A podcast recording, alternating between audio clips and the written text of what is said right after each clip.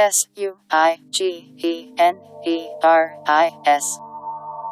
Phenomena sui generis.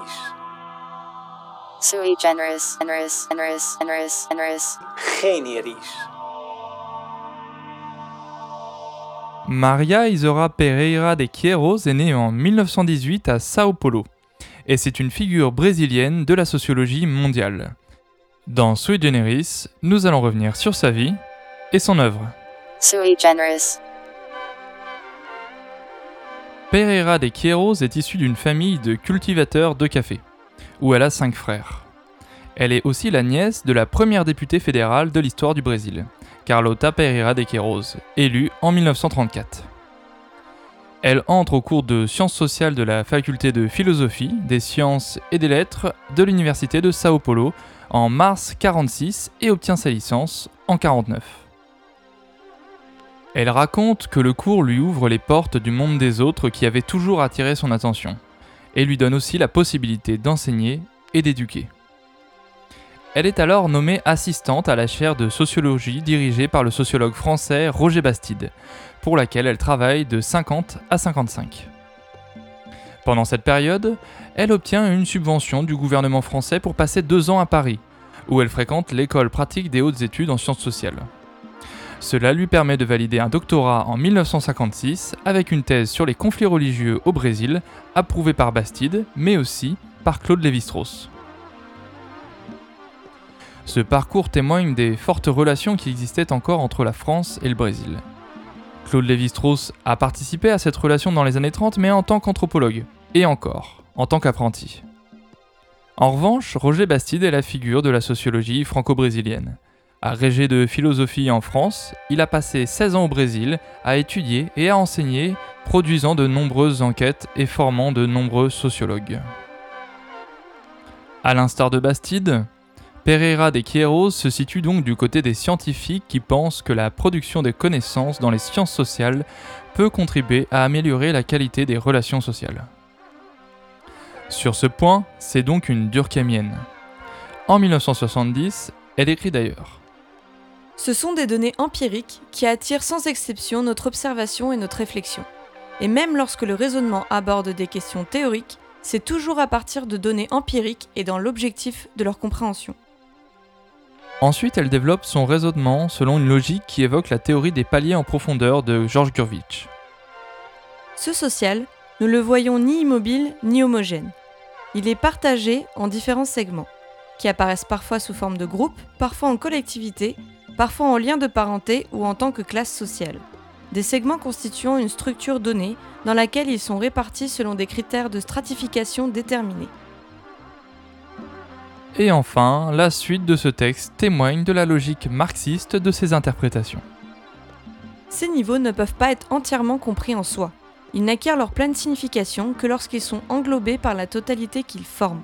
Parmi eux, entre eux et la totalité, se trouvent des contradictions moteurs, des changements qui les poussent constamment dans des sens différents.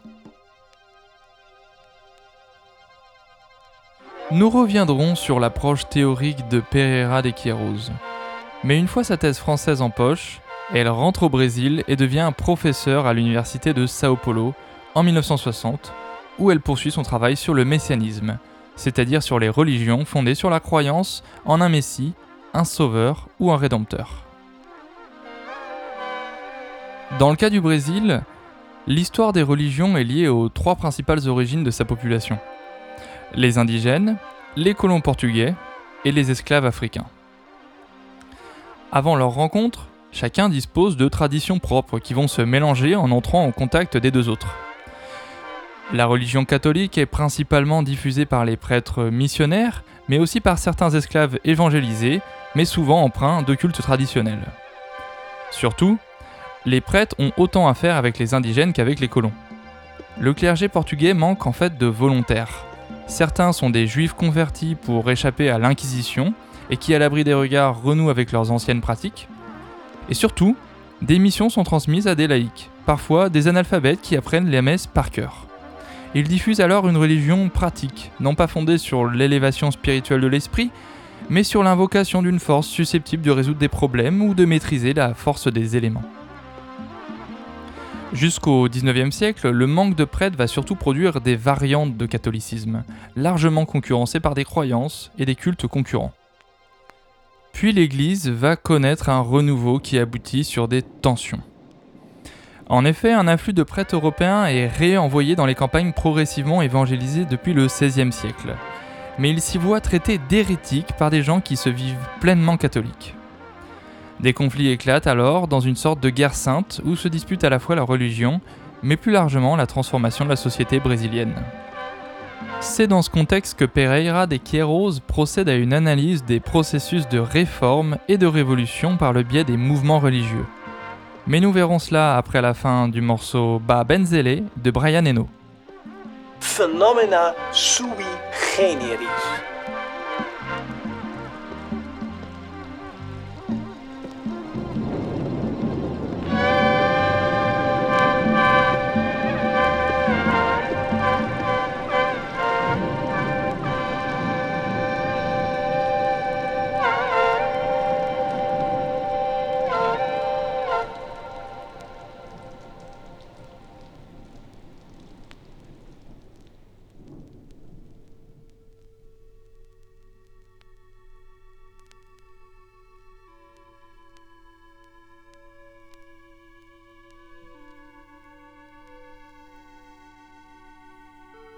S U I G E N E R I.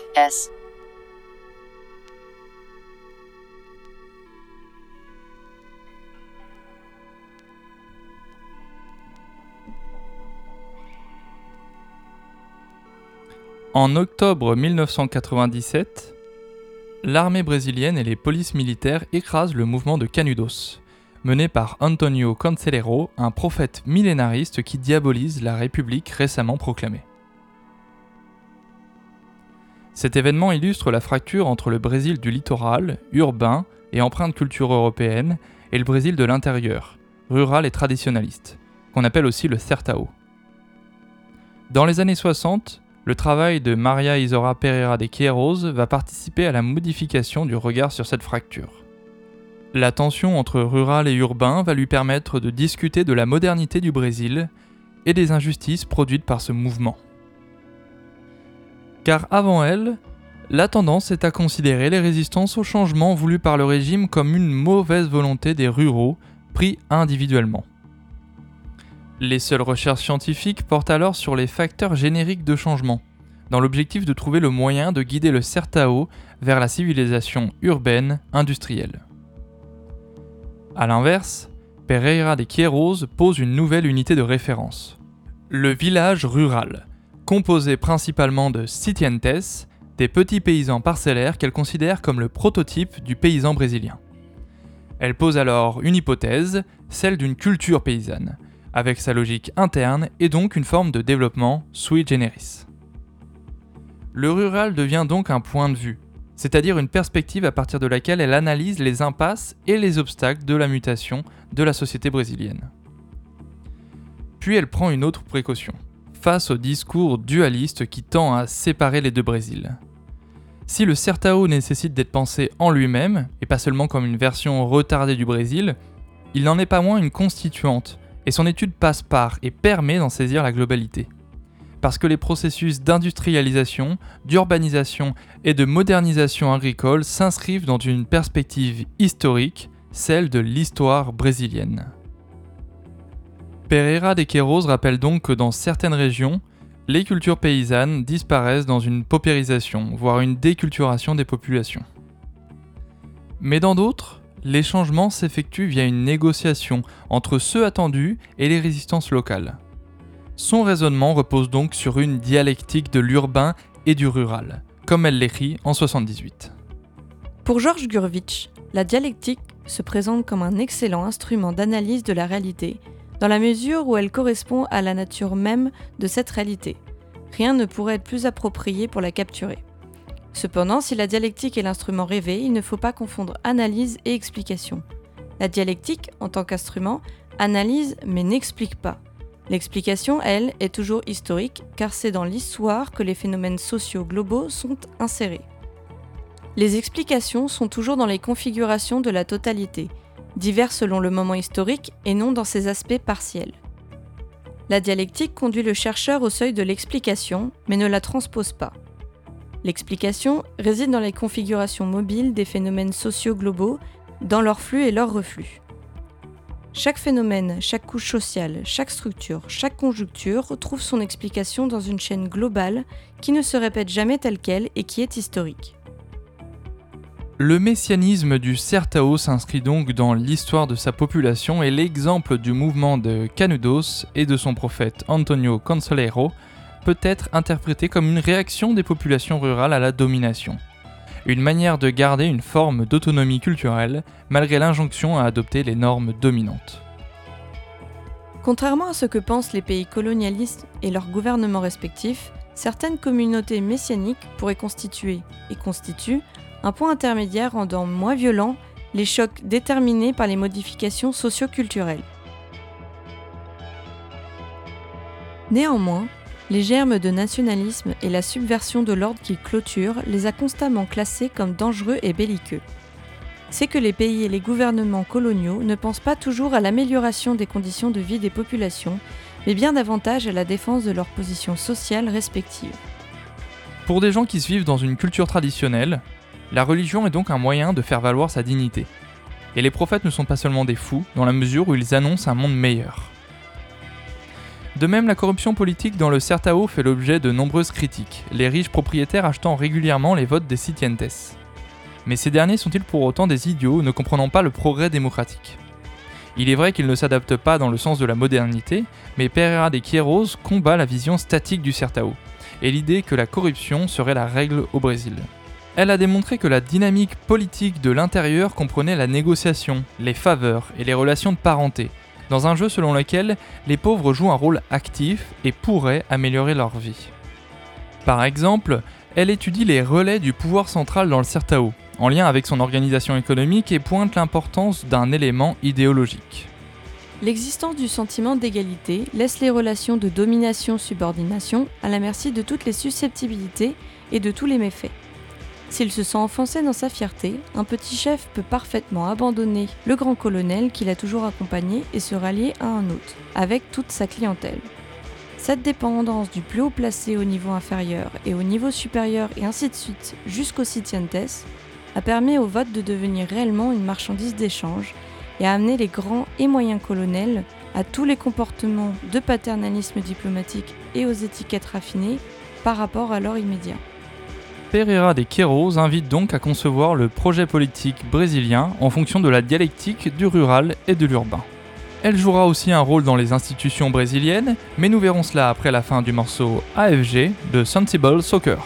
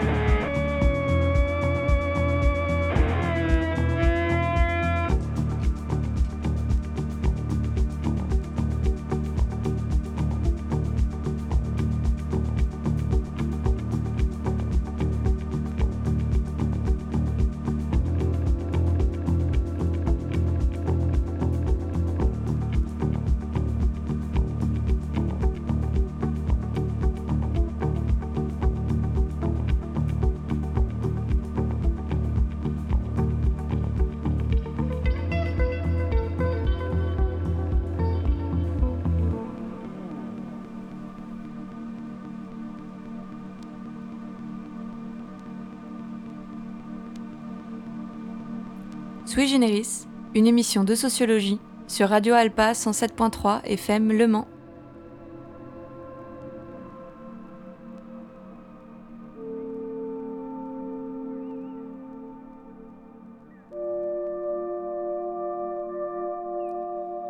L'histoire du Brésil est marquée par un coup d'État militaire en mars 1964 qui instaure une dictature pour 21 ans.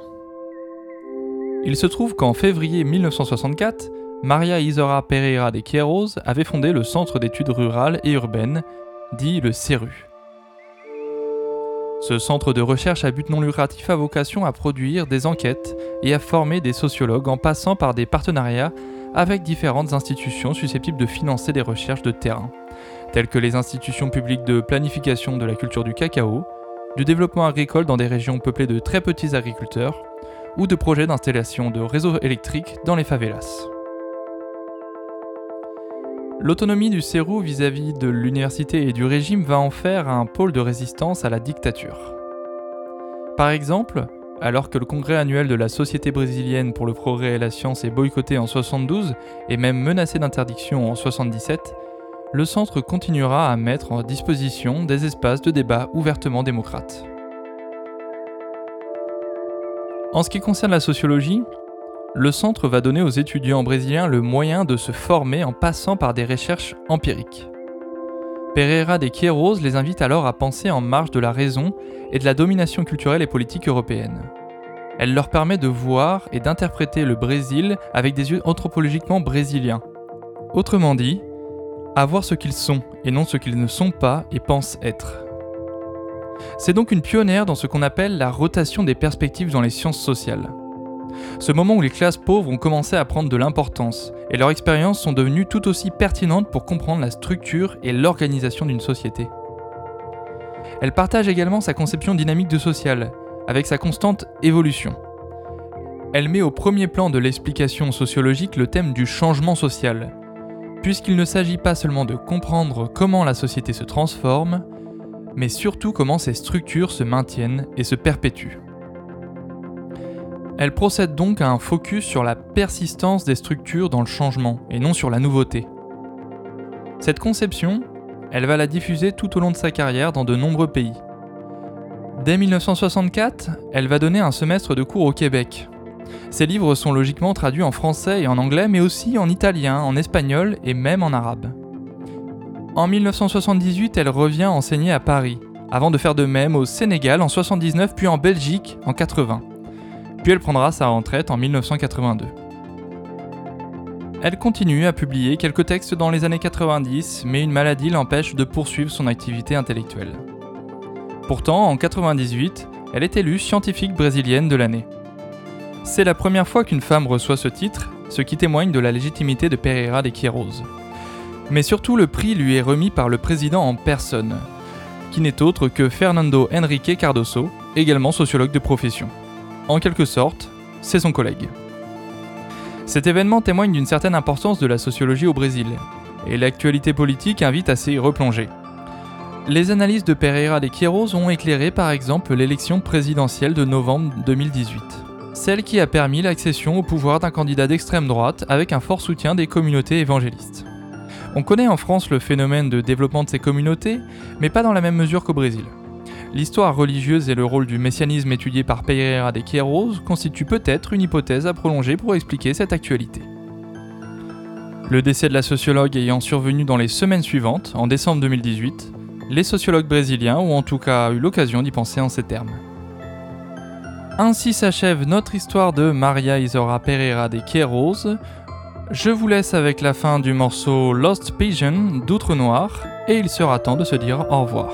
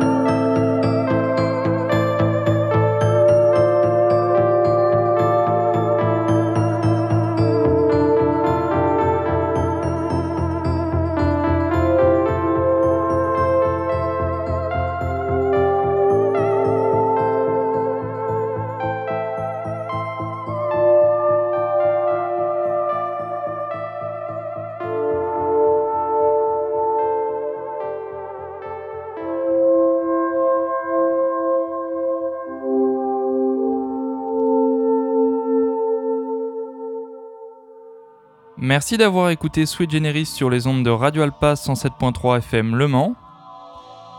L'émission est disponible en podcast sur le site de la radio. Je vous laisse avec la suite des programmes et vous dis à bientôt pour une émission consacrée à Georges Ballandier. S U I G E N E R I S. Phenomena sui generis. Sui generis, generis, generis, generis, generis.